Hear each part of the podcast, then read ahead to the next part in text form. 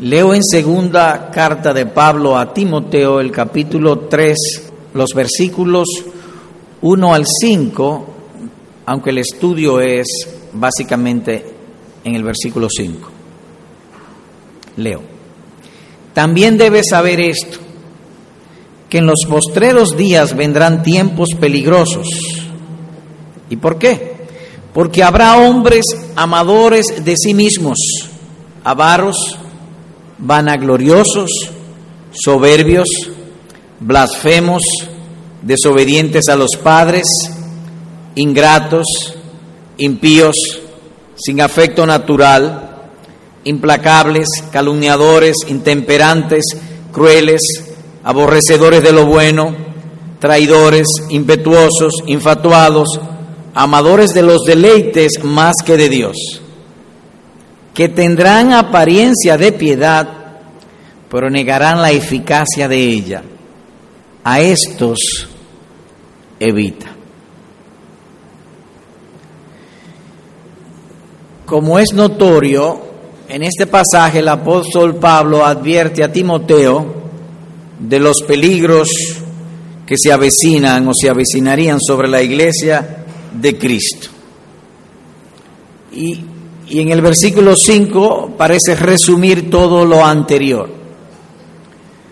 que habrá un pecado dominante o muy común y es el pecado de presunción.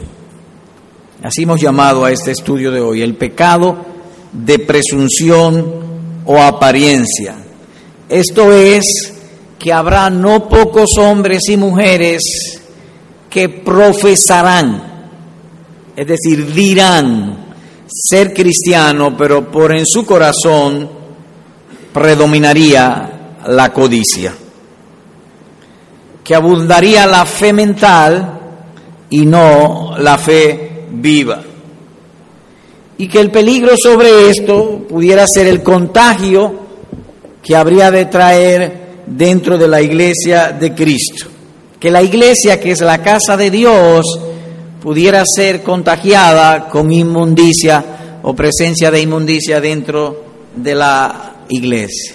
Así que eh, ciertamente es un peligro. Imaginemos donde la codicia predomine. Todo vínculo será roto. El individuo será guiado por un egoísmo desenfrenado, aunque él tratará de mantener su apariencia pero en esencia el egoísmo está gobernando en su corazón. Los vínculos se rompen, el caos se introduce, allí quizá no pudiera uno vivir, habría mucha confusión. O dicho de otro modo, que no hay que ser muy inteligente para darnos cuenta cuáles serían los resultados o los efectos de un ambiente como el que describen estos versículos. En general sería seguridad bajo superstición o bajo ignorancia. Un individuo espiritualmente se siente seguro, yo soy cristiano, pero es una seguridad en superstición. Si no estaría parada en las Santas Escrituras porque su corazón está, estaría en impiedad. Y eso es lo que dice el versículo número 5 aquí, nótense tendrán apariencia de piedad, pero, decir algo diferente o contrario, negarán la eficacia de ella. A estos evita. Así que no logro imaginar cómo pudiera uno, un verdadero creyente, vivir en una iglesia donde la mayoría sean impíos. Pero dicen ser cristianos. Sería inconcebible eso. ¿Cómo vamos a estudiar este tema? Y haremos dos preguntas, pues, al versículo. Primera pregunta. ¿Qué es una forma de piedad o cristianismo? Esa es la primera pregunta. Segunda pregunta. ¿Qué es negar la eficacia de la piedad? Así que tenemos dos preguntas aquí. Primera pregunta entonces, para empezar a responder o los detalles. ¿Qué es tener una forma de cristiano. Porque el texto dice, tendrán apariencia de cristiano, pero negarán la eficacia del poder del cristianismo, parafraseado de esa manera. Así que antes de responder tenemos que averiguar qué es la piedad. Y hay un pasaje en el Nuevo Testamento que, de lo cual podemos extraer el concepto o la definición de lo que es piedad. Oigan esto, si alguno no tiene el Espíritu de Cristo, no es de él. Pero si Cristo está en vosotros, el cuerpo en verdad está muerto a causa del pecado, pero el Espíritu vive a causa de la justicia. Romanos capítulo 8, versículo número 10. Entonces podemos inferir allí lo que es piedad. Piedad es cuando mediante la fe el Espíritu de Cristo es implantado en el corazón de una persona. Eso es piedad. Vuelvo a repetir. Agradó a Dios salvar a los creyentes por la predicación. Se predica el Evangelio, se llama al arrepentimiento, la persona procede al arrepentimiento, pide perdón, es justificado, es santificado y es adoptado en la familia de Dios. Dios entonces le ha dado el don de la fe y mediante la fe siembra, implanta el Espíritu de Cristo en el corazón de aquella persona. Eso es piedad. Y el texto dice, si Cristo está en vosotros, el Espíritu vive. De modo que le transmite la piedad y la piedad a su vez es poderosa, hace vivir. Eso sería entonces piedad. Ahora el versículo dice, tendrán apariencia de piedad. Eso es lo que dice el versículo. En el lenguaje, pues, del Nuevo Testamento, el término piadoso es igual a decir cristiano, justo, santo, creyente. ¿Cómo fue? Piedad es equivalente a decir justo, a decir cristiano, a decir creyente. Ahora bien, ¿Dónde se aprende a ser cristiano? En la iglesia de Cristo. De modo que si dice que tendrán apariencia de piedad, se concluye que estos estarán dentro de la iglesia porque es el único sitio donde se aprende a ser cristiano. Estarán aquí, dentro de la iglesia. Eso es lo que el texto está diciendo. Es cierto que nuestro Salvador nos ha dicho que siempre habrá cizaña dentro de la congregación. Pero lo que el texto agrega es que esa proporción de cizaña irá en aumento y que en algunos lugares o en algunas iglesias locales la, proporción de cizaña será mayor que la de, verdad, la de trigo o verdadero creyente. Y el hecho que Pablo se lo diga a Timoteo, un ministro fiel, eso no significa que un ministro fiel pueda toparse con esta situación. O que puede suceder aún en una iglesia verdadera. Pues si no, no tuviese sentido que se lo dijera. El texto es bien claro. En otras palabras, hermanos, no estamos exonerados de esta plaga. Hay un enorme peligro. Y lo que Pablo llama en otro lugar peligro entre falsos hermanos.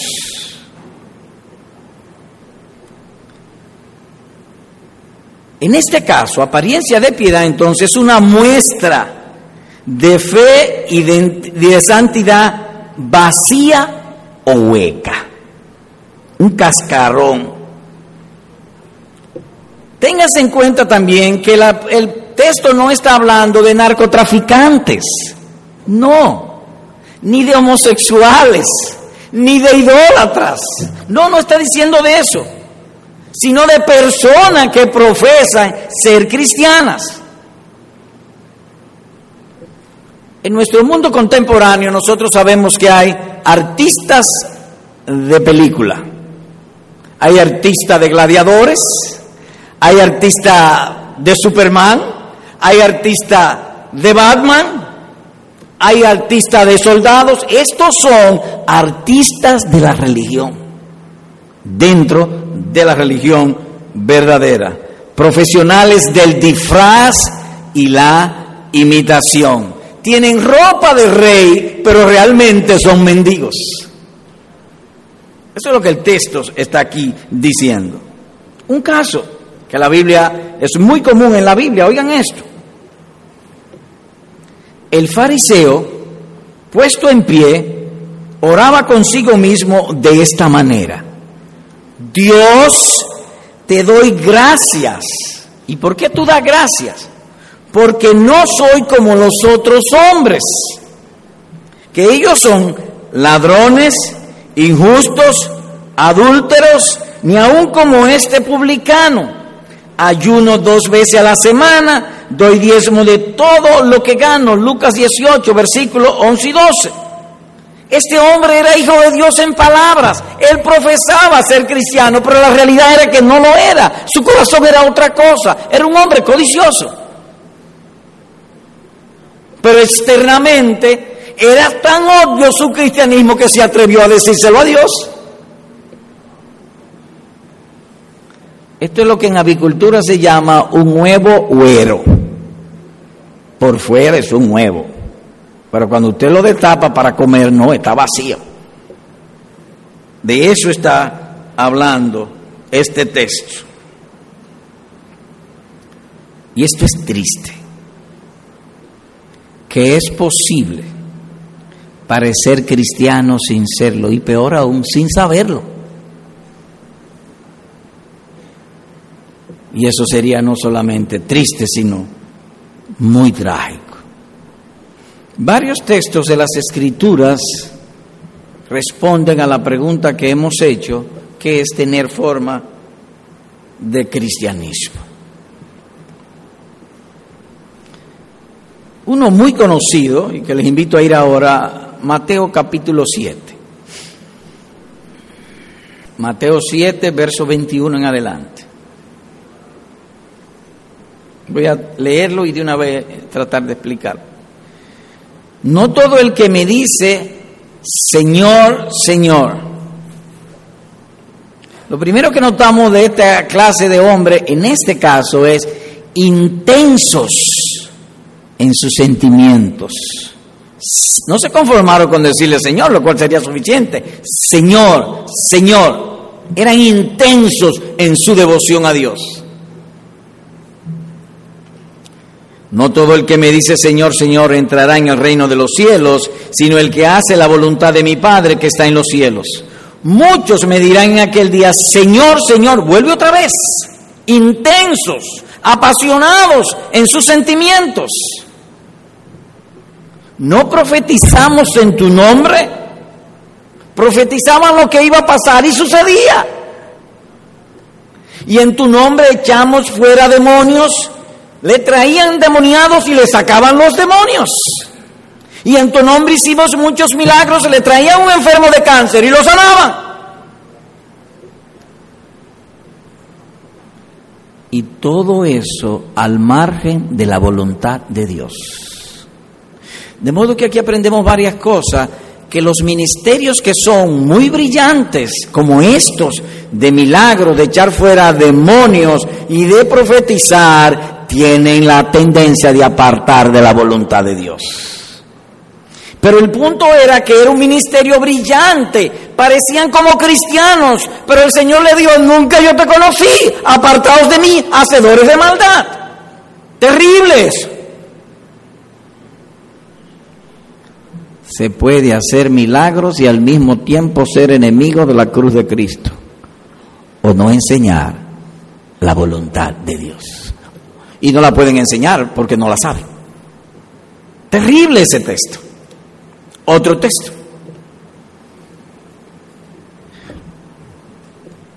Cuando vinieron los magos a Jerusalén, oigan lo que dijo este hombre. Id allá y averiguar con diligencia acerca del niño y cuando le halléis, hacedmelo saber para que yo también vaya y le adore. Herodes quería adorar al Rey de Reyes, el Señor Jesucristo.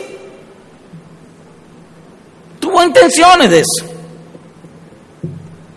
Oiga, ¿cómo agregué el pasaje? Herodes entonces, cuando se vio burlado por los magos, se enojó mucho y mandó a matar todos los niños menores de dos años que había en Belén, Mateo capítulo 2, versículo número 8 y versículo número 16. Quería adorar. Cuando tú ves, oye, el rey que adora, se convirtió en rey. No, tarde o temprano sale lo que hay. Otro más. Vayamos a Segunda de Reyes. Ahora le pido ir a Segunda de Reyes porque este es un caso aún más extremo y trágico. Segunda de Reyes. Versículos 28 al 31. Segunda de Reyes 10. Segunda de Reyes 10, versículos 28 al 31. Así que hemos visto varios casos y seguimos viendo casos de apariencia de cristianismo, de apariencia de piedad, sin serlo. Verso 28 en segunda de Reyes 10. Así exterminó Jehú a Baal de Israel. Acabó con la idolatría.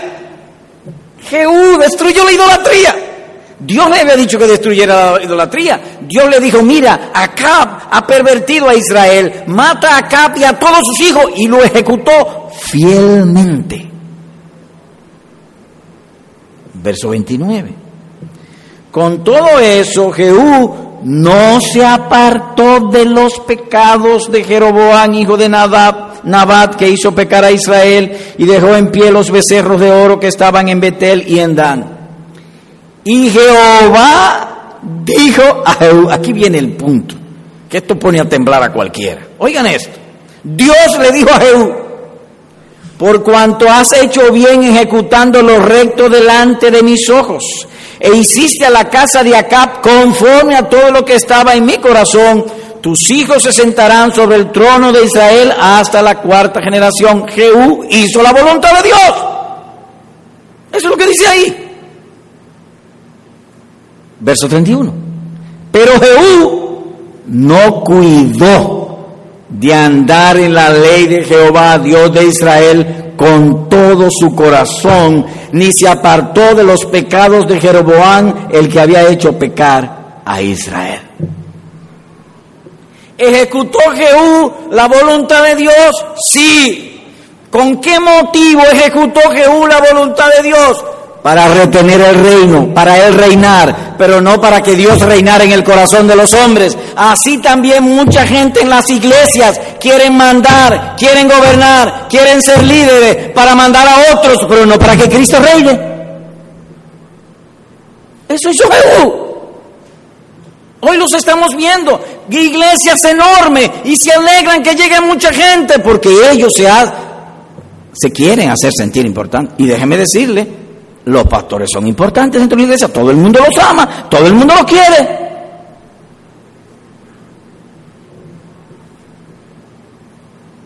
No cuidó, dice el texto, de andar en la ley de Jehová, Dios de Israel, con todo su corazón. No cuidó su corazón. Su obra fue carnal, no espiritual. No tuvo sinceridad para con Dios. Todo lo de él era aparente porque no cuidó su corazón. Es decir, que por fuera era una cosa y por dentro era otra. No cuidó su corazón, dice el texto. Así hoy. No pocos hombres quieren grandes iglesias o mandar sobre otros, no para la gloria de Cristo, sino para sí mismo. Y en las iglesias mucha gente quiere dar estudios bíblicos, pero no para la gloria de Cristo, lo que quieren es señorearse sobre otros. Jehú. Qué bueno que Pablo, Dios nos sale al frente y nos dice, mira el peligro, cuídate de eso. Así que el peligro a que como iglesia pudiéramos estar expuestos no es poca cosa. En otro lugar el apóstol Pablo agrega, el mismo Satanás, oigan esto, el mismo Satanás se disfraza como ángel de luz Así que, o en conclusión, dice Pablo, no es extraño que también sus ministros se disfrazan como ministros de justicia, según a los Corintios capítulo 11, versículo número 14. ¿Saben ustedes lo que eso significa? Que hay iglesia que los ministros y los pastores son ministros del diablo. Eso es lo que está diciendo. A los tales, apártate de ellos. En una ocasión teníamos un programa de radio y alguien un día llamó y preguntó, ¿y por qué que usted le tira tanto a los católicos y, a los sacerdotes y al Papa? Tengo que tirarle mi abuela y mi tía abuela fueron a la iglesia católica a buscar a Dios y la mandaron al infierno. Y muchos familiares de nosotros fueron a esos lugares a buscar a Cristo y lo entregaron a la idolatría. Son ministros de Satanás. Sí, amén. Como dice el apóstol, tienen la libertad como pretexto para hacer lo malo. Primera de Pedro 2.16. En el cristianismo la libertad para entrar al ministerio o tener un ministerio es amplísima, pero los peligros también. Generalmente buscan lo suyo, no lo que es de Cristo. Serán pues tiempos peligrosos, porque habrá hombres que tendrán apariencia de piedad. Así que hemos respondido a la primera pregunta, que es apariencia de piedad. ¿Qué es negar el poder de la piedad entonces? Hay un texto, cuando Pablo escribe a la iglesia en Éfeso, que dice de este modo, oigan esto, Dios es poderoso para hacer todas las cosas mucho más abundantemente de lo que pedimos o entendemos, según el poder que actúa en nosotros los creyentes, dice Efesios capítulo 3, versículo número 20. ¿Y qué hace ese poder? Es un poder que actúa desde dentro. Y ese poder tiene dos objetos. Resistir el mal y hacer el bien. Eso es lo que el poder de la piedad hace. El instrumento para que la piedad entre al corazón del hombre es la predicación sana del Evangelio. Y el instrumento para que la piedad crezca en los creyentes es la predicación del Evangelio. Es por eso que cuando leemos en la segunda carta de Pablo a Timoteo, en el capítulo 4, y le, le pido por favor volver allá, usted notará el énfasis que hace Pablo sobre esto. Así que voy a leer en 2 Timoteo capítulo 3, verso 5 y capítulo 4, versículo número 1. Versículo 5, 2 Timoteo 3. Leo que tendrán apariencia de piedad, pero negarán la eficacia de ella. A estos evita. Versículo 1, capítulo 4. Te encarezco delante de Dios y del Señor Jesucristo, que juzgará a los vivos y a los muertos en su manifestación y en su reino. Ahora nótense, en el capítulo anterior, el apóstol Pablo está hablando de los peligros que se ciernen o que se avecinarían contra la iglesia. Luego entonces le dice a Timoteo cómo cuidarse, de lo cual hablaremos luego, si Dios nos permite, con más detalle. Pero aquí en, el, en este capítulo va a entender que lo que nutre la piedad y lo que trae la piedad es la predicación del Evangelio. Y lo hace de una manera solemne te encarezco delante de Dios y del Señor Jesucristo. Él toma la mente de Timoteo y la lleva al juicio final. Timoteo, hay un juicio final. Eso es lo que le está diciendo el versículo número uno. Te encarezco delante de Dios y del Señor Jesucristo, que juzgará a los vivos y a los muertos en su manifestación y en su reino. Que le encarece a Timoteo. Aquí viene el punto. Que prediques la palabra que prediques el Evangelio, que instes a tiempo y fuera de tiempo, redarguye, reprende, exhorta con toda paciencia y doctrina. ¿A dónde usted quiere llevarnos? Oh, que hay veces en que nosotros podemos notar si en una iglesia hay piedad o no. ¿Y cómo? El instrumento de la piedad es la predicación sana del Evangelio. Hay iglesias que gastan su tiempo en actividades, en milagrerías, en misas y en cuantas cosas. Pero predicación fiel del Evangelio nunca se oye. Poca piedad habrá allí si hay. El instrumento para traer el poder de la piedad es la predicación. Entiende pues que si tú no tienes amor e interés por la predicación del Evangelio, es posible que tú no tengas piedad. Porque eso es lo que nos nutre. La gasolina está carísima, pero no dejamos de comprarla. Porque hay que moverse. La predicación es la gasolina que nos mueve. Es el instrumento para fortalecer la piedad. Hay que amar la, la predicación del Evangelio. En otras palabras, que si no hay antena o cable no hay señal de televisión. Si no hay predicación sana del Evangelio, no hay piedad. Así de sencillo. En otro lugar el apóstol agrega, que la palabra de Cristo mora en abundancia en ustedes, enseñándose y exhortando unos a otros en toda sabiduría. Colosenses capítulo 3, verso 16. Solamente la palabra de Cristo nos puede hacer sabios para dejar el mal y hacer el bien. Además de eso, la fe, dice Hechos 15, 9, que purifica los corazones. Es la fe lo que purifica los corazones. O más bien, las intenciones o motivaciones del corazón. Un hermano ve un objeto prohibido, la codicia le enciende, ¿qué hace la fe? Le purifica la intención y le dice, eso no, Cristo sí. Eso es lo que hace la fe, purifica. Cuando eso sucede, hay allí piedad.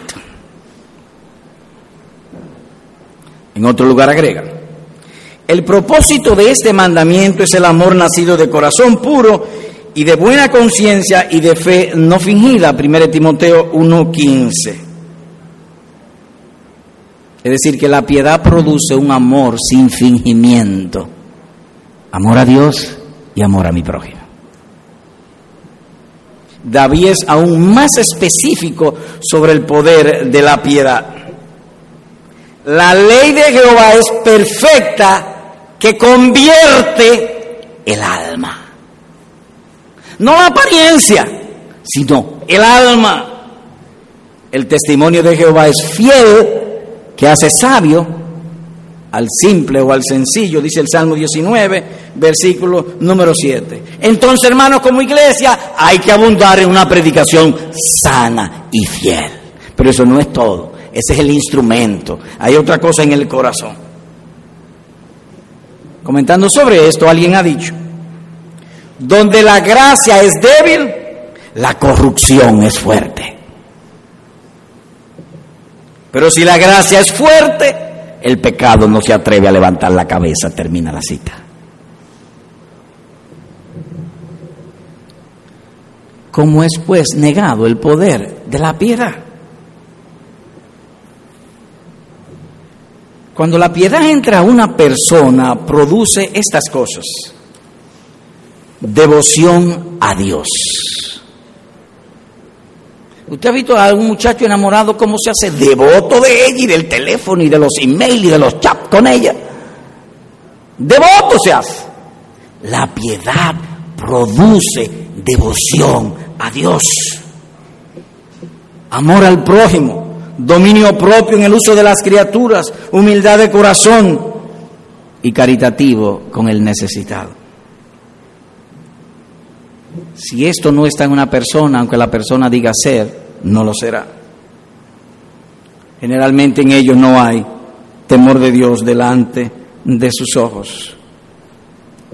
Thomas Hall, comentando bien sobre este versículo, lo dice de una manera penetrante y hermosa. Oigan cómo lo dice él. Leo. Si tú tienes una lengua para hablar de Dios, pero no tienes corazón para actuar por Dios, entonces estarías negando el poder de la piedad. Estos oran sin fervor, oyen sin cuidado y reciben la palabra sin apetito. Termina la cita. Y a esto agregamos que posiblemente en estos tiempos la verdad del Evangelio no ha sido difundida como lo es ahora, como nunca antes ha sido difundida el Evangelio. Hay más luz del Evangelio que nunca, pero al mismo tiempo hay menos vidas transformadas.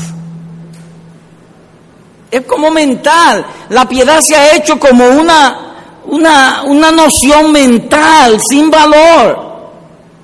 En muchos se ha hecho así, mucha apariencia y menos esencia más profesiones y menos conversiones, más predicación y menos santificación. La mayoría está más interesado en la prosperidad que en la santidad. Al punto que para obtener dinero no le importaría violar la ley de Dios porque ellos aman el dinero. Eso lo es. Es el mismo principio del impío.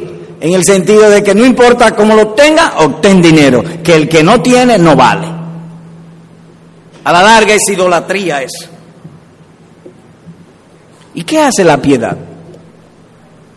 La piedad hace esto. En lo que requiere diligencia, no perezosos, ferviente en espíritu, sirviendo al Señor, gozoso en la esperanza, sufridos en la tribulación, constantes en la oración, compartiendo con las necesidades de los santos, practicando la hospitalidad. Romanos capítulo 12, versículo 11 al 13. Señor predicador, estoy asustado. Así. Ah,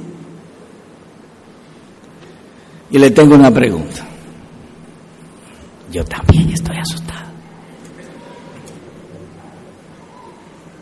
¿Y cuál es la pregunta?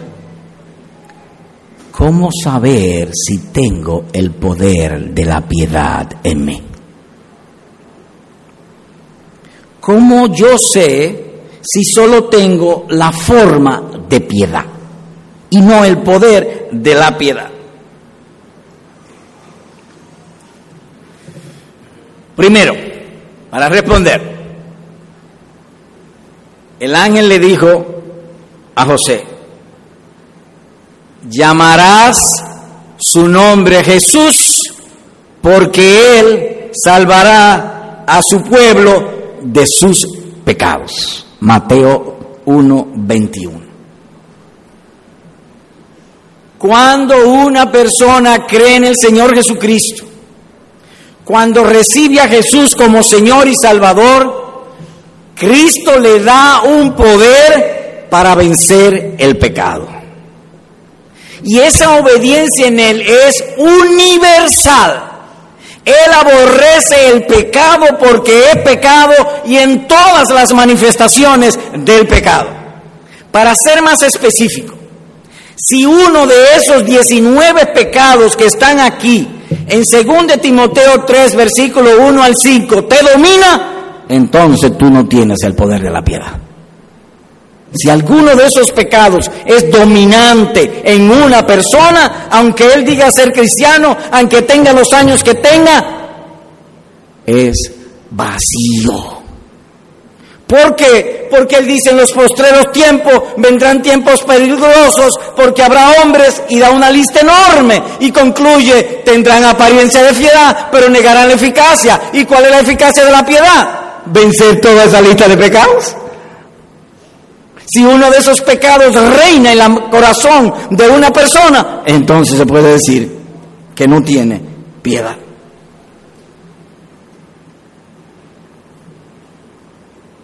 Pero tengo también que agregar algo.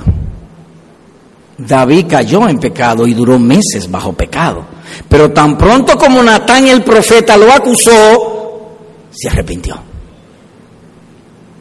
Pedro, Pedro negó al Señor Jesucristo, lo negó tres veces, se arrepintió y permaneció siguiendo a Cristo. había el poder de la piedad. Es decir, cayó en pecado, pero el poder surgió y terminó venciendo el pecado. De manera que si tú me preguntas a mí, ¿tú crees que yo soy piadoso no? Ah, yo no sé, eso no lo sabe Dios, tu historia no ha sido escrita.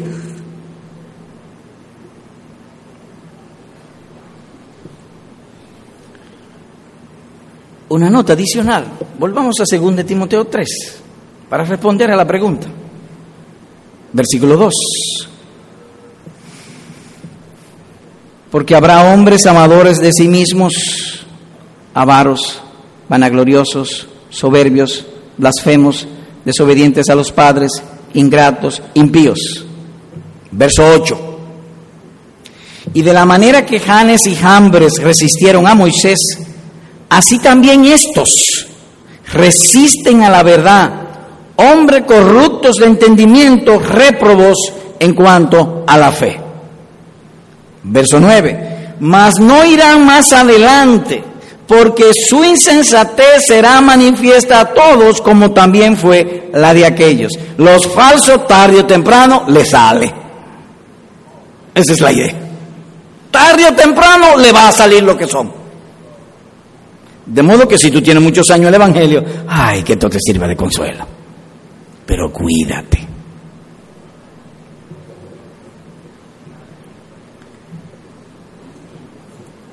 comentando sobre esto, alguien ha dicho, en aquellos que tienen apariencia sin esencia, aunque lo machaques en un mortero entre granos de café majados con el pilón, no se apartarán de su pecado de presunción.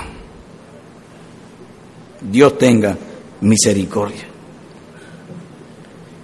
Así que en esto de el falso, él tiene apariencia, pero no esencia. Porque cuando el Espíritu de Cristo, es decir, en sentido contrario, entra a una persona, lo transforma. Tiene el poder para vencer el pecado. Y como dice también el apóstol, y Dios que mandó de las tinieblas resplandeciese la luz, es el que resplandeció en nuestros corazones para iluminación del conocimiento de la gloria de Dios en la faz de Jesucristo, según a los Corintios capítulo 4, versículo número 6. Hasta donde nos ha sido posible, hemos nosotros tratado de responder las dos preguntas. Que Dios se agrade en obrar en el corazón. Pero el Cristo es Salvador, así que hemos de ver ahora remedios. Remedios contra la forma de piedad. Dicho de otro modo, señor predicador, al usted decir esa palabra, me, me siento mal. ¿Y por qué te sientes mal? Porque ha surgido mi pecado en mi corazón, es un buen sentimiento. Si te sientes mal por eso, eso es bueno. Eso es muy bueno.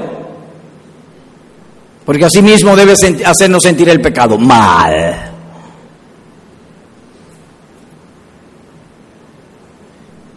Pero ¿cómo trabajo contra esto? Porque me siento un formalista.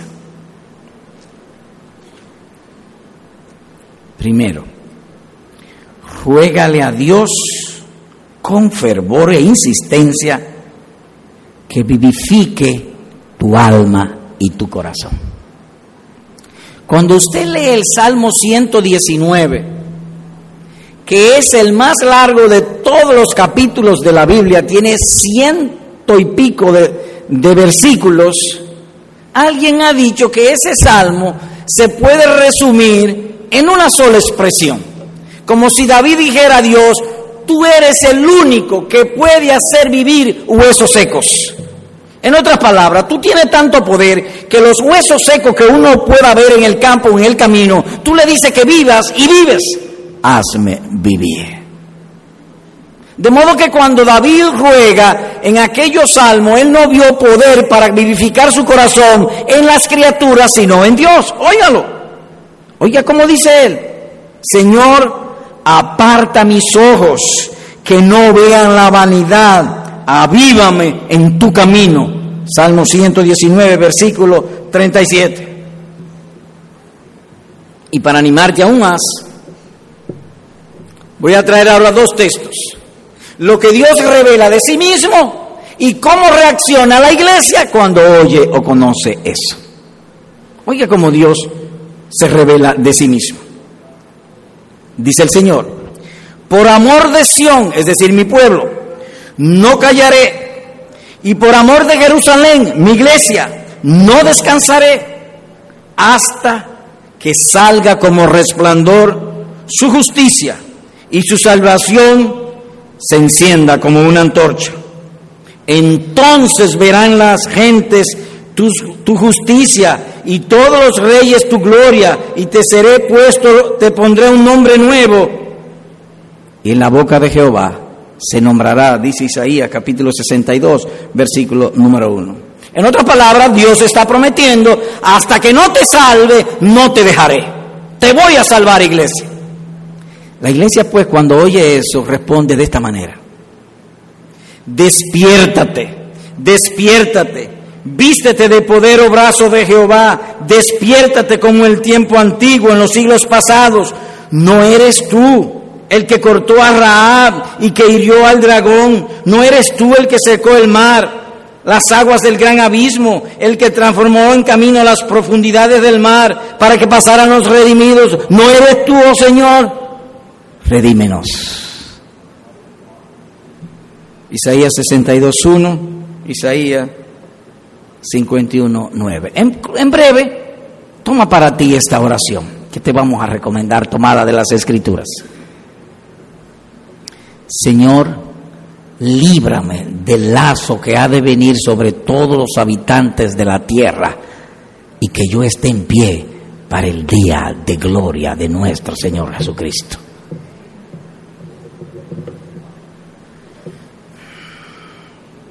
Así que al oír esto no hay una sola, hay una sola medio de salvarse, Dios. Segundo, hermano, esfuérzate en cultivar un corazón sincero, porque el poder de la piedad descansa en la sinceridad.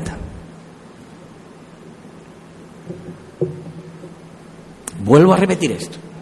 El poder de la piedad descansa en la sinceridad. Más aún, a la luz de lo que hemos visto y de esta profecía del, Nuevo Testamento para los tiempos del fin, ¿cuál es el pecado predominante? Presunción. Los hombres están, estarán profesando, tendrán apariencia de piedad, pero negarán la eficacia de piedad. Por fuera son una cosa y por dentro otra. ¿Cuál es el mal? Apariencia sin esencia. ¿Cuál es el remedio? Sinceridad. Para combatirlo, sinceridad. Ahora, yo quiero traerte tres aspectos de la sinceridad. Como Dios elogia la sinceridad, que Dios manda la sinceridad y que la sinceridad tiene una gran recompensa. Oye cómo Dios elogia la sinceridad. ¿Cómo habló de Job? ¿Has visto mi siervo Job, varón perfecto y recto, temeroso de Dios y apartado del mal? Job capítulo 1, versículo número 8. En otras palabras, Job fue un hombre sincero. David, dice Dios de él, he hallado a David, hijo de David, varón conforme a mi corazón. David es un hombre sincero. Hechos 13, 22. Jacob era un hombre sincero. Génesis 25, 27. Cuando el Señor Jesucristo vio a Natanael, le dijo de este modo, he aquí un verdadero israelita, israelita en el cual no hay engaño. Juan 1.47. Los hermanos convertidos en Roma. Dice Pablo, ustedes han obedecido de corazón, con sinceridad, aquella forma de doctrina a la cual fuisteis entregados, Romanos 6, 17. De modo que la sinceridad es la gracia de las gracias. Lo que corona todo es la sinceridad. En otras palabras, que si tú eres o puedes hacer todos los mandamientos de Dios Y tú puedes hacer todas las ordenanzas y sacramentos de Dios y no tienes sinceridad. De nada vale. De nada vale. El poder es la sinceridad. Oye, como Dios se lo dijo entonces, se lo mandó a Israel. Oigan esto. ¿Quién diera que tuviesen tal corazón? Que me temiesen y guardasen todos los días todos mis mandamientos, para que a ellos y a sus hijos le fuese bien para siempre. Deuteronomio capítulo 5, verso 29. Así que hemos visto cómo Dios elogia la sinceridad y hemos visto que Dios manda la sinceridad. Ahora veamos la recompensa de la sinceridad. Dice la Escritura, sol y escudo es Jehová Dios, sol luz para dirigirnos, escudo para proteger. Ambas cosas es Jehová Dios. ¿A quiénes? Gracia y gloria dará Jehová, no quitará el bien a los que andan en sinceridad. Dice el Salmo 84, versículo número 11. Tú has hecho una pregunta, ¿cómo sé yo si yo soy un verdadero creyente? ¿Cómo sé yo que tengo el poder de la piedad? Vayamos a 2 Corintios capítulo 1, verso 12. Segunda a los Corintios capítulo 1, versículo número 12. Estamos hablando de los remedios contra un cristianismo formalista o en apariencia sin esencia. Primero acudir a Dios con fervor, orarle constantemente. Y segundo, cultivar la sinceridad. Ahora, yo creo que este texto responde más específicamente la pregunta que tú has hecho. La pregunta es, ¿tengo yo el poder de la piedad o no? Entendemos que este versículo 12 responde. Así que leo. porque nuestra gloria es esta. Dice el apóstol, mi jactancia, mi guille, mi tesoro, mi riqueza, en este sentido es esta. ¿Cuál? El testimonio de nuestra conciencia. Mi gloria es que el Espíritu de Cristo está en mí y mi conciencia me testifica que en mí está el poder de la piedad. Eso es lo que él está diciendo. ¿Y cuál es ese testimonio? Él agrega. No con sabiduría humana, sino con la gracia de Dios. ¿Y cuál es el testimonio? Porque nuestra gloria es esta el testimonio de nuestra conciencia, que con sencillez y sinceridad de Dios. En otras palabras, cuando Dios hace nacer de nuevo una persona, le da la sinceridad de Él. Y Pablo dice, yo sé que soy un cristiano porque yo soy un hombre que ama la sinceridad. Mi conciencia me testifica que yo amo la sinceridad. Eso es lo que le está diciendo. ¿Quieres tú preservarte? ¿Quieres tú librarte de los peligros? Cultiva la sinceridad de Dios. Al mismo tiempo, si no eres sincero, necesitas arrepentimiento.